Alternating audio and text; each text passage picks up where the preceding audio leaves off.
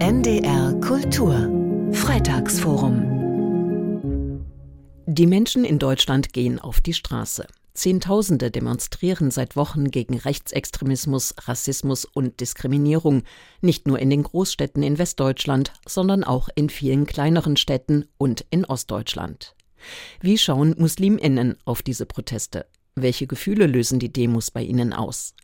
Unsere Gastkommentatorin Mariam Kamil Abdussalam hat sich diese Fragen gestellt. Es spricht Vera Zellmer. Wenn ich auf die Demonstrationen der vergangenen Wochen in ganz Deutschland blicke, habe ich gemischte Gefühle. Nach dem Erstarken der AfD nicht nur in ostdeutschen Bundesländern und dem Bericht über die in Potsdam geäußerten Remigrationspläne macht es Hoffnung, dass Millionen von Menschen an ihren freien Wochenenden auf die Straße gehen, um sich gegen dieses völkische und rechtsextreme Gedankengut zu positionieren. Es ist die größte Protestwelle seit dem Mauerfall.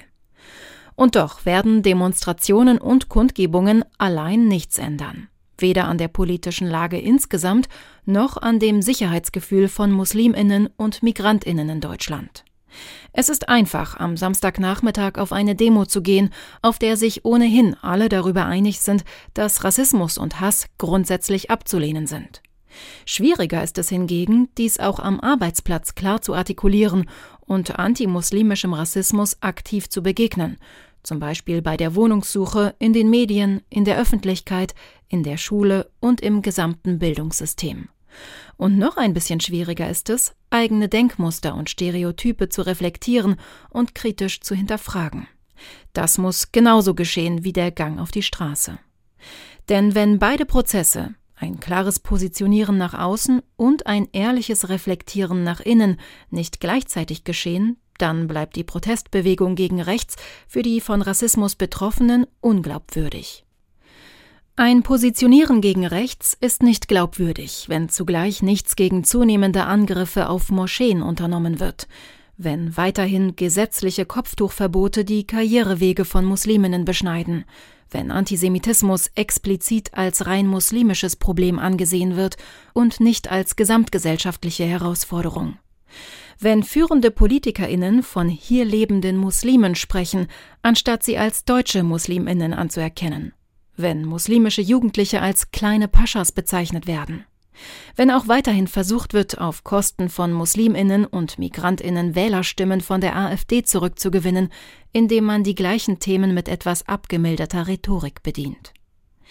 Die Remigrationspläne des Potsdamer Treffens überraschen mich nicht. Sie sind vielmehr Ausdruck eines Phänomens, das jede Muslimin und jeder Muslim kennt. Musliminnen machen täglich rassistische Erfahrungen. Diese gehen nicht nur von Rechtsextremen und AfD-Wählerinnen aus, sondern immer wieder auch von Menschen, die ohne jegliche politische Intention verinnerlichte Rassismen im Alltag widerspiegeln.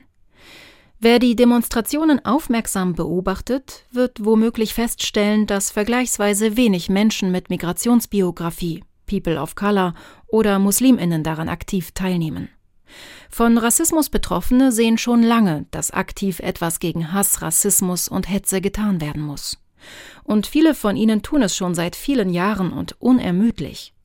In ihrer Forschung, in ihrem Aktivismus, in ihrer Community-Arbeit, in ihrem politischen Engagement, in ihrer Kunst.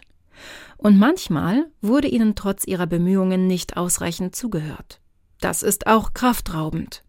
So gesehen erscheint das Aufwachen von Hunderttausenden, die nun auf die Straße gehen, etwas zeitverzögert und ruft bei Betroffenen ein Gefühl hervor, das sich irgendwo zwischen tiefer Erschöpfung und einem tiefen Endlich abspielt.